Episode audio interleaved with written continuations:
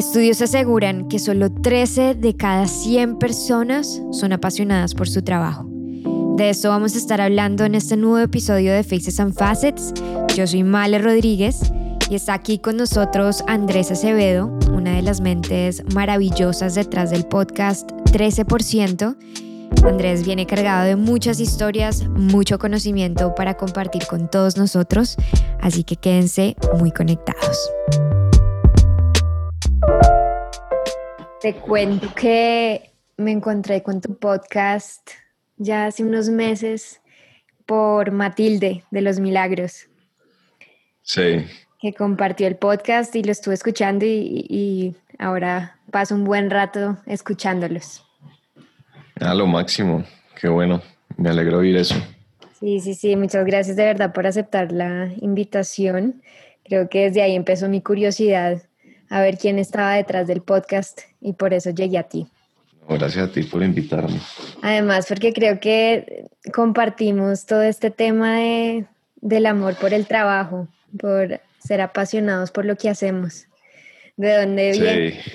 Como sé que fue la inspiración del podcast, cuéntame un poquito más de dónde nace la idea o por qué te llama tanto la atención ese tema. Pues yo creo que nace porque nace como del opuesto, que es como el odio o el tedio por el trabajo. Y era lo que me pasaba a mí eh, cuando todavía no me había graduado de la universidad, pero ya estaba trabajando en una empresa de, de comercio electrónico. Y yo estaba trabajando como abogado y pues mis días eran larguísimos en mi mente, ¿no? O sea, mis días eran lo más cortico del mundo porque mi horario era de 9 a 12 tenía como el horario más privilegiado de todo Colombia, eh, pero para mí esas tres horas eran eternas. Entonces, pues yo ahí tenía que como 23 años o 24 y yo solo pensaba, si esto es ahorita, que no me he graduado, que es un trabajo medio tiempo como un poquito de mentiras, ¿cómo ir a hacer cuando, cuando pues sea la vida real y no sean tres horas, sino ocho horas? Y entonces yo me iba, yo me iba a las 12 y yo me iba pensando como esa gente que se quedó allá en la oficina, ¿cómo hace para sobrevivir al trabajo si el trabajo es horrible? O sea, no había nada más aburridor que el trabajo. Entonces, pues quedé muy preocupado. Y, y ahí empezó como a, a, reposar en mi subconsciente esa, esa preocupación del trabajo y, y, y la idea pues de algún día averiguar cómo hacía el resto de la gente que no era mucha, sino que era pues una minoría que disfrutaba su trabajo y que cuando hablaba del trabajo como que le brillaban los ojos y pues me causaba mucha curiosidad. Entonces pues ese es como el origen. Y ya llevas un tiempo con el podcast. ¿Has visto de pronto de todas las personas que has entrevistado y con las que has tenido este tipo de conversaciones, has encontrado algún factor en común que de pronto los identifique o, o no mucho?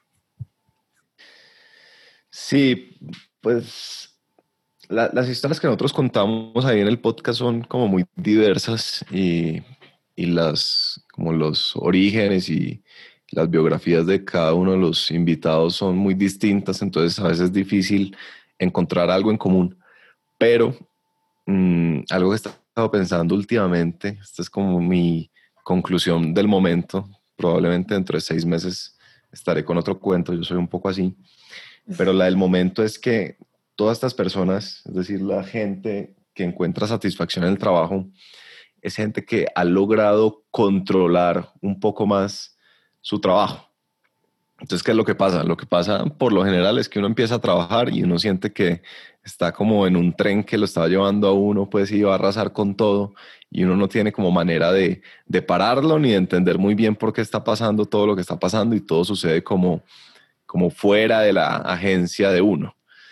Entonces, pues yo supongo, yo soy como medio aficionado de la psicología, pero no tengo el suficiente conocimiento para decírtelo como súper articulado por qué pasa esto, pero yo supongo y tengo una creencia muy profunda, casi una convicción, de que la sensación, tener sensación de control sobre las cosas incide directamente en el bienestar.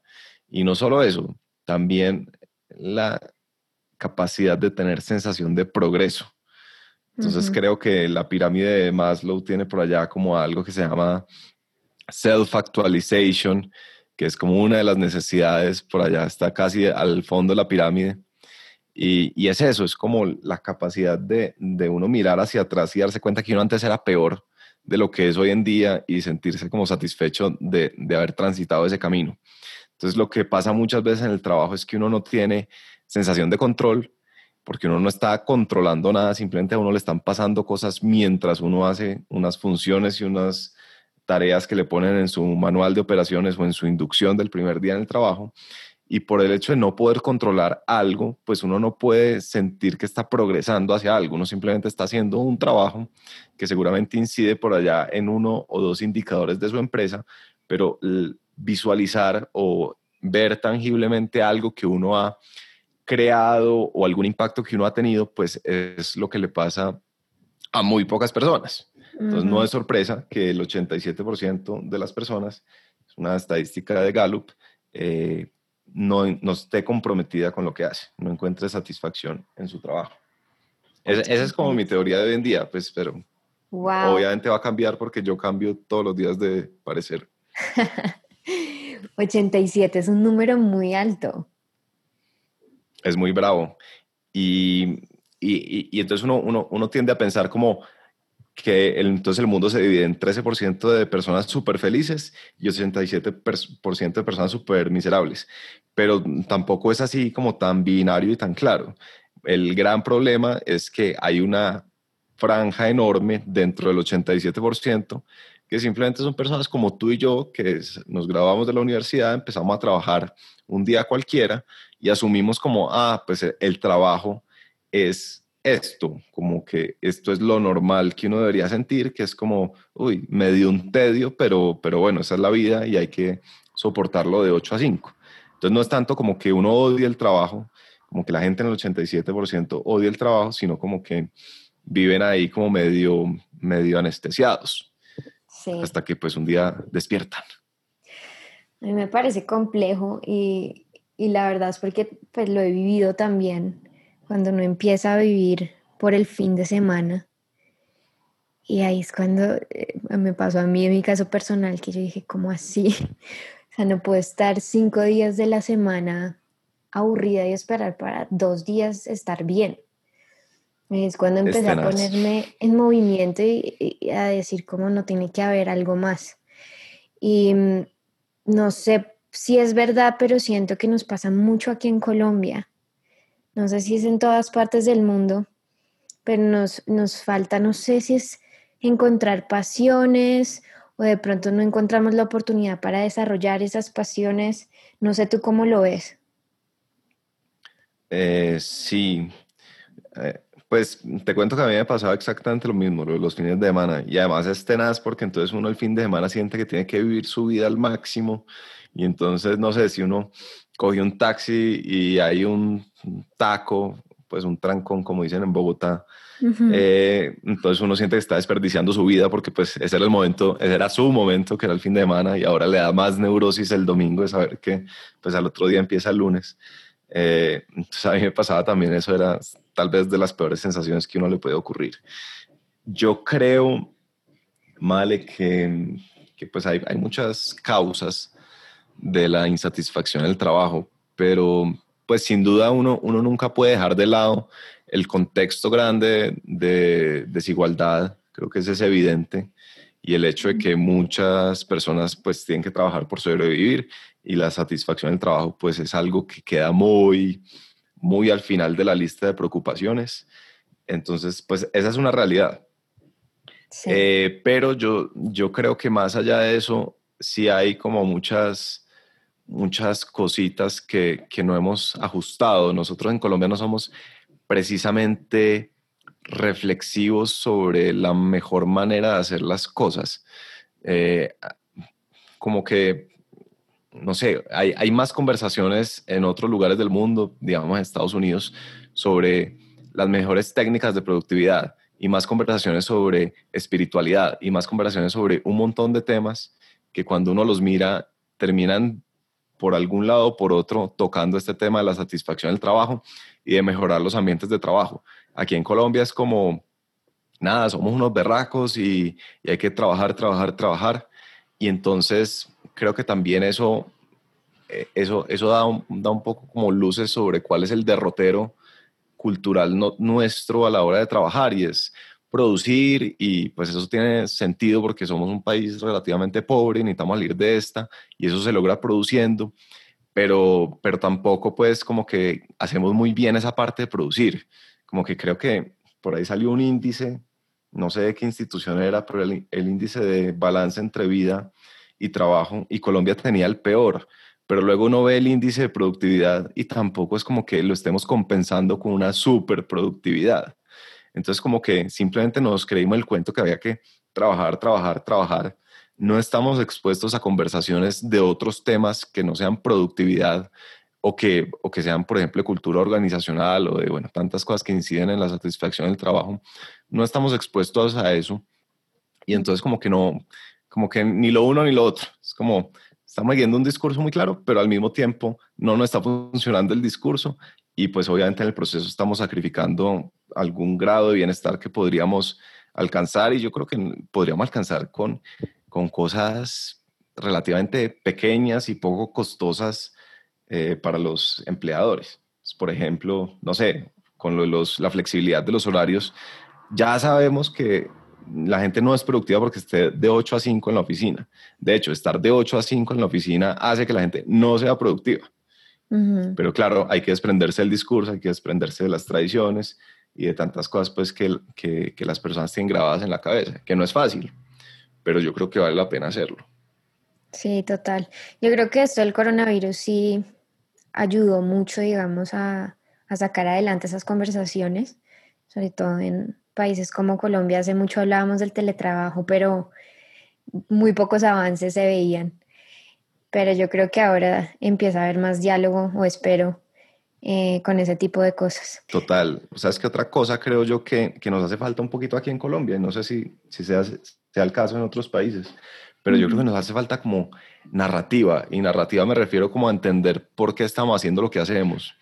Entonces, por ejemplo, piensa uno en, estas grandes empresas, di tú, mil empleados, y entonces la, la gente de recursos humanos ahí podría hacer muchas cosas para mejorarle la vida a la gente, pero yo no creo que tengan la narrativa de mejorarle la vida a la gente. Yo creo que tienen la narrativa de que el trabajo es una cosa tediosa que se hace a cambio de un salario y por lo tanto, pues no importa si lo que estoy haciendo desde recursos humanos sí incide en el bienestar de las personas que trabajan en esta empresa, sino que simplemente voy a ejecutar un presupuesto para que al final salga como que yo sí trabajé.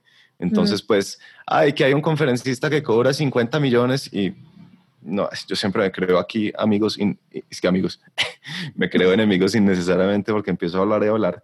Entonces no estoy hablando en contra de los conferencistas, simplemente para ejemplificar el punto. Entonces, por ejemplo, hay un conferencista que cobra 50 millones de pesos, viene aquí una hora a hablarnos, a motivarnos. Es como, uy, bueno, listo, yo no sé qué, hágale. Es como, ¿te preguntaste alguna vez si había un mejor uso de esos recursos o estás como simplemente ejecutando por ejecutar, trabajando por trabajar y tal vez no es culpa tuya, tal vez es culpa de que no nos han contado, no nos han metido la narrativa de por qué estamos haciendo lo que hacemos. O sea, algo que nos gusta decir en 13% es que el trabajo es la gran posibilidad del ser humano para resolver problemas, para plantearse retos interesantes, para crear cosas y para, no sé, conectar personas, para tener impacto en general. Y yo creo que lo desperdiciamos mucho y en parte podríamos desperdiciarlo menos si tuviéramos un poco más de narrativa eh, en las organizaciones. No sé, ¿tú cómo lo ves? Sí, totalmente.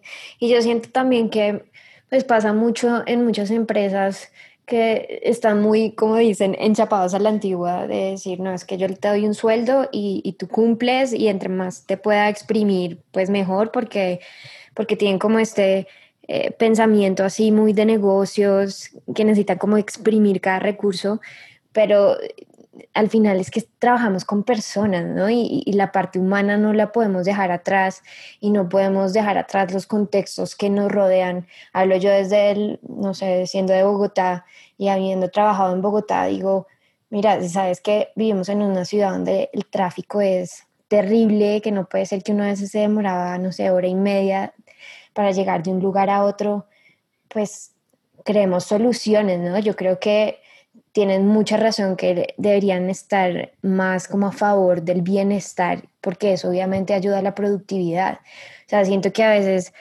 pensamos como muy a corto plazo o, muy aquí lo que está enfrente de nuestras narices, ¿sabes? Pero no te das cuenta, que si empezamos como a trabajar en otras soluciones a largo plazo, nos va a ahorrar muchos más costos, vamos a ser mucho más productivos, los recursos se van a manejar mucho mejor.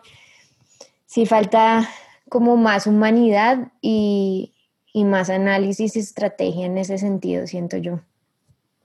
Sí, claro. Y entonces ahí uno diría como, entonces a lo que, lo que falta es que los jefes sean más empáticos. Pero entonces algo que, que, me, que me gusta mucho decir a mí es que la empatía no solo es desde el victimario hacia la víctima, ¿no?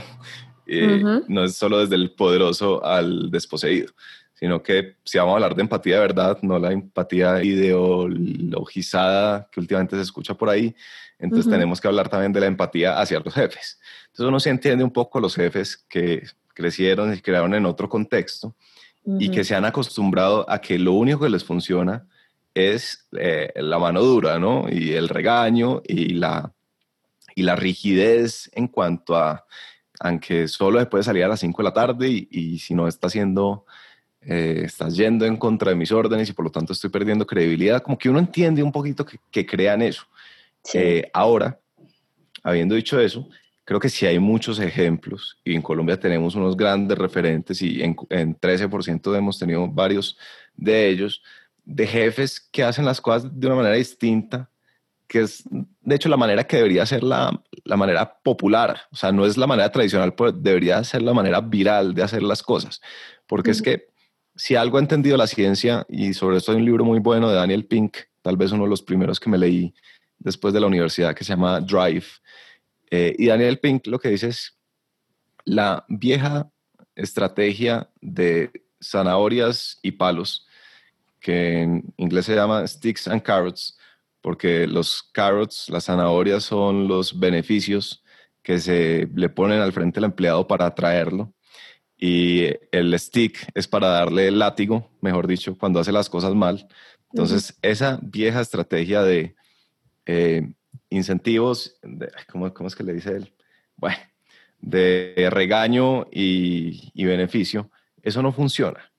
Lo que hay que hacer es conectarse con las motivaciones intrínsecas de las personas. Entonces, el salario no es una motivación intrínseca, los beneficios de las empresas no son motivaciones intrínsecas. Y por eso hoy en día ha cogido tanta fuerza este, todo este tema del propósito que a mí cada vez me parece más confuso, cada vez lo entiendo menos. Pero entiendo ese pedacito, entiendo que esté de moda, es porque la motivación intrínseca es lo que hace que la gente se mueva y cuando la gente se mueve es, productivo y cuando las empresas son productivas entonces el país es productivo y cuando producimos en ese sentido entonces salimos un poco de la pobreza y, estamos, y vivimos un poco mejor que, que en últimas lo que estamos buscando todos. Eh, pero entonces creo que sí hay ejemplos de, de gente que, que, entendió eso, las motivaciones intrínsecas. Y pues creo que hay que popularizarlos. En, parte, 13% hace como ese esfuerzo, eh, no tan directamente porque pues intentamos hacer muchas cosas al tiempo, pero pues es una de nuestras metas. Me gusta mucho eso que dices porque es verdad, eh, tampoco se puede mirar desde un solo lugar. Y también me pongo en los zapatos de los jefes cuando pues lastimosamente hay empleados que no cumplen, que eh, digamos que no se les ve esa motivación y esa pasión por ir un poquito más allá. Y entonces volvemos al, tema que estabas tocando ahorita del propósito y de las pasiones. Yo creo que pasaba mucho antes, yo creo que se está cambiando ahora mucho, que pues uno no sabía bien qué estudiar, ¿no? O sea, uno siempre le decían, pues es más seguro irse por el camino de, no sé, ser un doctor o ser un ingeniero todo este tema como de las ciencias exactas y las personas que queríamos irnos más por el tema creativo, cultural, era como, ok, pero ¿de qué vas a vivir? Y yo creo que muchas personas sí se sienten enfrentadas a, esa conversación con sus papás o, o con ellos mismos de, ok, es que a mí me gusta, no sé, cantar, me gusta pintar, pero ¿de qué voy a vivir? Y ahí yo creo que eh, de ese 87% que me hablas, es, o no haber encontrado esa pasión o tener miedo de, de seguirla. ¿O cómo lo ves tú? Sí, y, yo le voy a sumar otra cosa. Es como no haber conocido las posibilidades de Internet. Es como, como en verdad, Internet es una cosa impresionante. Y esto lo entendían los gringos hace demasiados años, no sé, desde que lo crearon como en el 90 o algo así. Eso lo entendieron, como que esto cambiaba el juego. O sea, esto no es como simplemente una innovación más, esta es como una innovación cuántica, pues que da unos saltos increíbles y que abre muchas posibilidades. Entonces, con Internet eh, hay un mundo de opciones para esa persona que estudió eso por el hecho de que necesitaba estudiar algo y, y medio la escogió por descarte de las otras y no tanto por convicción de la que escogió pues hay muchas posibilidades para que Internet le resuelva un poco el lío. A mí me lo resolvió. Y yo sé que uno no debería caer en, en, lo que llaman el sesgo del superviviente, que es que cree que la historia de uno es aplicable a la de todos. No estoy diciendo eso, pero yo soy uno de esos ejemplos. Yo soy una persona que pasó por dos carreras, por tres carreras, eh, además las más variadas del mundo, mira, negocios internacionales, ingeniería ambiental y derecho.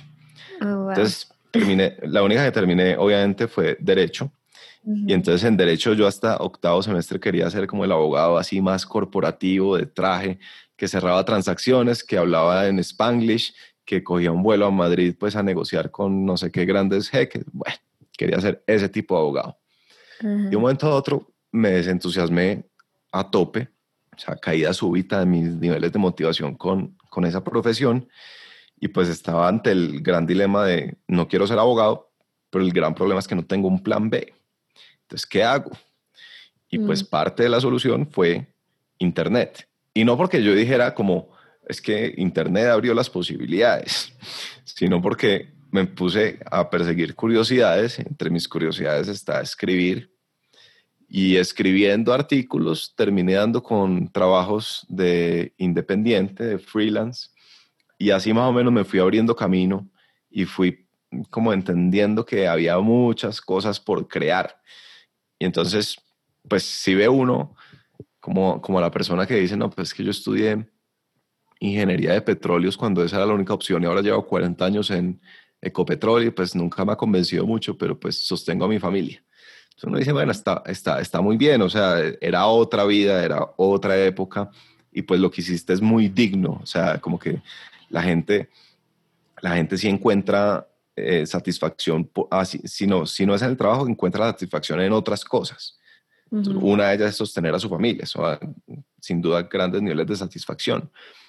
Pero entonces al, al que se está grabando ahorita de, no sé, contaduría y ya está empezando a renegar de que no le gusta la contaduría, pues, o sea, este es el mejor momento para haberte equivocado de carrera. O sea, tienes abierta un mundo de posibilidades, un mundo de capacidades para educarte mm. eh, que, no, que no estaban antes. Entonces, pues eh, eso tengo yo como para decir ahí. Sí, no, de acuerdo. Y pues nosotros que tenemos podcast y yo hablo mucho de los medios digitales en general porque pues me siento identificada contigo que me abrió también muchas posibilidades y oportunidades y yo sí me siento así embajadora por más de que muchas personas critican las redes sociales porque obviamente es un arma de doble filo, pero si uno las usa adecuadamente, sí creo que te puede llegar a llevar a lugares muy, muy especiales. Y, sí. toca, pues toca, toca, ¿sabes qué? Toca, ahí toca cambiar el chip un poquito, la mentalidad. Mm. Porque eh, hay, hay un libro que me encantó, me lo leí el año pasado, casi no me lo leo porque es cero libro que me apetece, se llama El arte de lo posible. Y yo, entonces yo veía que Seth Godin, que es uno como el gran referente de marketing, eh, pero pues es mucho más que eso porque es un tipo increíble. Yo veía que lo recomendaba y lo recomendaba y lo recomendaba y yo decía, no puede ser que Seth Godin esté recomendando este libro, o sea, es como, o sea, ese libro me suena como a como algo recontra espiritual flojo, como como bueno, pues otra vez me voy a ganar enemigos innecesarios. El poder de la hora, que yo sé que a mucha gente le gusta, a mí no me ha podido gustar, pero pues entiendo a la gente y, respeto mucho. Y, y entonces yo, yo veía este libro del arte y lo posible y decía, no lo voy a comprar, no lo voy a comprar, hasta que la, la 70 vez que Seth Godin lo recomendó, yo dije, lo compro. Y me lo leí, yo no podía creer esa vaina, es como, wow. es como un libro súper bonito, escrito por una pareja de esposos. Él es eh, director de la Filarmónica de Boston, ella es terapeuta de pareja y los dos son pues así súper sabios, una historia súper bonitas. Y en últimas, lo que hay que entender es que es muy difícil uno evaluar desde donde estás hoy en día, evaluar lo que puede acontecer en tu futuro si tomas determinada decisión. Entonces, antes era distinta la cosa, o antes se pensaba distinta la cosa. Antes era, voy a estudiar ingeniería de petróleos porque sé que me voy a poder enganchar a esta gran empresa colombiana que se llama Ecopetrol y ahí voy a hacer carrera y eso le va a pagar la eh, universidad a mis hijos. Ese es un plan que uno relativamente podía tener cierta certeza de que iba a ocurrir. Entonces, yo creo que lo que nos pasa es que nos quedamos con esa mentalidad de certezas eh, en una generación que vive en Internet y en momentos de tanta, como tantas cosas nuevas que crean, tantos emprendimientos increíbles con negocios que antes no existían y nos quedamos todavía con la mentalidad de del plan de las certezas y el plan de carrera que le sirvió muy bien a la generación de 20 años atrás, 30 años atrás. Entonces, cuando tú empiezas un podcast, tú no, tú no empiezas un podcast porque dices, voy a conocer a las 100 personas más influyentes de Colombia y me voy a hacer amigo de ellos y a raíz de eso me van a dar un contrato en no sé dónde. Eso no pasa. Tú simplemente empiezas el podcast. Pero lo que se da cuenta uno es que empieza a suceder, y aquí viene el libro, el arte de lo posible. Y el arte de lo posible es, no sé, puede ser cualquier cosa. Empiezan a suceder cosas y se empiezan a abrir puertas que uno por ningún motivo pudo haber previsto en su ejercicio de visualización previo. Como que piensa todo lo que tú has hecho hoy, todo lo que tus acciones han como desencadenado solo hoy y piensa que eso está pasando con todas las personas que te rodean. Entonces es inevitable que en medio de todo ese caos haya como intersecciones o accidentes entre tú y otra persona y a raíz de eso empiecen cualquier otra vaina increíble, empiezan a construir otra cosa a futuro. Ese básicamente es lo que yo entiendo por el arte de lo posible. Y yo creo que no lo hemos entendido. Es como, ¿por qué no lo entendemos? Porque hay tanta gente como que deja su potencial de lado y simplemente agacha la cabeza y se queda en su cubículo eh, pudiendo estar creando desde su cubículo, incluso sin tener que renunciar, sin tener que montar una empresa, pues puede estar creando el arte de lo posible, pero no lo está haciendo. Total, me encanta eso que estás diciendo porque yo siempre les digo, empiecen. Es que en el momento en el que empiezan es donde empieza a como pasar esa magia, lo que tú dices, se empiezan a abrir puertas, posibilidades, que es literalmente imposible de planear. Yo siempre he odiado que sé que eh, pues es importante tener una visión más o menos de la vida que uno quiere, pero esa pregunta que uno le dicen, bueno, ¿y tú cómo te ves en cinco años o en, no sé, diez años? Es como, pues tal vez sí, más o menos sé como qué clase de persona quiero ser y demás, pero tengo tan claro que la visión de lo que pueda tener puede ser hasta muy pequeña, ¿sabes? Como que cuando te empiezas a mover muchas cosas que tú ni siquiera te imaginas, te pueden empezar a pasar y me voy a tener que leer decía, Sí, te lo tienes que leer. Eso nos decía, y también escúchate este podcast nuestro, que fue uno de los últimos que sacamos, que es con un argentino de 95 años. Y es un tipo súper activo, súper lúcido, súper sabio, se llama Alberto Neisberg. Y entonces en un momento de la entrevista nos dijo como, venga, hagamos un ejercicio. ¿Dónde estaban ustedes hace 10 años? Entonces uno piensa, ¿dónde estaba yo hace 10 años? Mm. Y entonces la siguiente pregunta es muy sencilla. Es, ¿Ustedes hace 10 años podía, se imaginaban que iban a estar donde están hoy, haciendo este podcast, teniendo esta entrevista conmigo? Y la respuesta es obviamente no, y le pasa al 100% de las personas que hacen ese ejercicio. Es como, sí, o sea, es imposible predecir lo que va a pasar. Entonces, pues lo, lo, que sí es una buena idea es no esperar a que pasen las cosas, sino ir como construyendo cosas. Como que creo que esa siempre es una buena inversión, ir haciendo cosas. Y creo que no, no, no tenemos suficientes personas haciendo cosas, creando, construyendo. Y, eso no, y eso no implica necesariamente como que todo el mundo tenga que hacer un proyecto artístico, proyecto cultural. Como que hay vainas muy sencillas y podemos empezar a hacerlas. Es como, puedes eh, en tu equipo de mercadeo sugerir que hagan un club de lectura. Súper sencillo. ¿Cuánta gente lo hace? Yo creo que muy pocas. ¿Cuánta gente se arrepiente de haberlo hecho? Creo que ninguna. Total. Muy, muy cierto. Bueno, para terminar, hubo algo que me encantó que estaba leyendo las preguntas que tienen en la página y tú decías que uno es el promedio de las cinco personas con las que uno pasa tiempo. Y también decías que pues matar el tiempo es, es algo que uno no debería hacer porque es muy valioso. Y esto me hizo clic con algo que yo trato de, de, hacer reflexiones y hablar mucho y es el tema de las redes sociales y digamos cómo usamos ese tiempo ahí también a las personas que seguimos y, y de qué contenido nos alimentamos. Me gustaría saber tú, Andrés, cómo pasas tu tiempo en redes sociales y digamos lo que al final pues te estás relacionando casi que con esas personas que sigues. Entonces cuéntame un poquito tú cómo ves ese tema en tus redes sociales. Sí, creo que te va a decepcionar un poquito. Eh, paso en realidad poco tiempo en redes sociales. Eh, o sea, manejo las, la cuenta de, o sea, soy el community manager de 13% de nuestro otro podcast que se llama Temporal. Eh, y entonces como que sí paso tiempo inevitablemente todos los días ahí. Pero, pero no soy demasiado consumidor. No sé por qué, como que empiezo a bajar y me canso de estar bajando y ahí mismo me quito. Entonces creo que no paso de más de 30 o 35 minutos al día en redes sociales. Pero eh, pues sí intento seguir como, como cosas, no sé, como cuentas muy disruptivas, aunque no me gusta mucho la palabra. Últimamente hay una que me encanta que se llama Visualize Value, que es de un tipo que se llama Jack Butcher un británico que vive en Estados Unidos y empezó a hacer unos diseños súper minimalistas con unas frases bacanísimas. Lo sigo a él, sigo pues como a mis referentes que no son propiamente gente que pasa mucho tiempo en redes sociales, eh, pero que cada vez que ponen algo, pues me encanta. Por ejemplo, Adam Grant siempre tiene tweets muy útiles. Eh, Seth Godin creo que le manejan sus redes sociales, pero pues es el contenido de Seth Godin, entonces me sirve mucho. Eh, y creo que no, no, no, nada, no tengo como mucho, mucho más que decir sobre eso. Sí, creo que te iba a decepcionar y lo hice, efectivamente. ¿Y en cuanto a los podcasts? Eh, podcast que escucho, escucho Tim Ferris, que es un genial entrevistador. Escucho eh, a mis amigos de Emprendete, que hacen entrevistas de emprendimiento.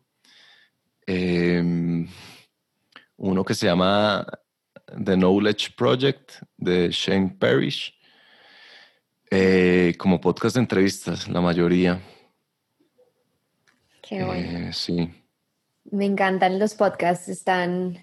Ah, el de Roy Fry, estoy enamorado del de Roy Fry últimamente, Roy Fry, un gran amigo entrevista a emprendedores colombianos pues, y otro tipo de invitados, pero los últimos cinco episodios han estado pero brutales. Me encantan los emprendedores colombianos, creo que todos tenemos que hacerle fuerza a los emprendedores colombianos, están haciendo una cosa increíble, están cambiándonos la mentalidad a todos. Eh, me encanta que Roy Fry les dé tres horas de preguntas y que, pues, que la gente acepte tres horas de preguntas. por eso, sí, muy recomendado Roy Fry. ¿Tres horas? Sí, son un podcast de dos horas, tres horas. Wow. Me encanta. Siento que cada vez paso más tiempo escuchando podcasts, pero sabes que a veces me parece difícil descubrirlos. por eso me gusta siempre preguntar en qué, en qué andan ustedes, los que además están detrás también del micrófono seguiré también muy conectada con ustedes. De verdad, muchas, muchas gracias por aceptar la invitación. No, gracias a ti. Si llegaste hasta acá, gracias por ponerle play a este podcast. Recuerda que ya eres parte de esta comunidad y que eres una fuerza para lograr que esta crezca. Nos escuchamos muy pronto.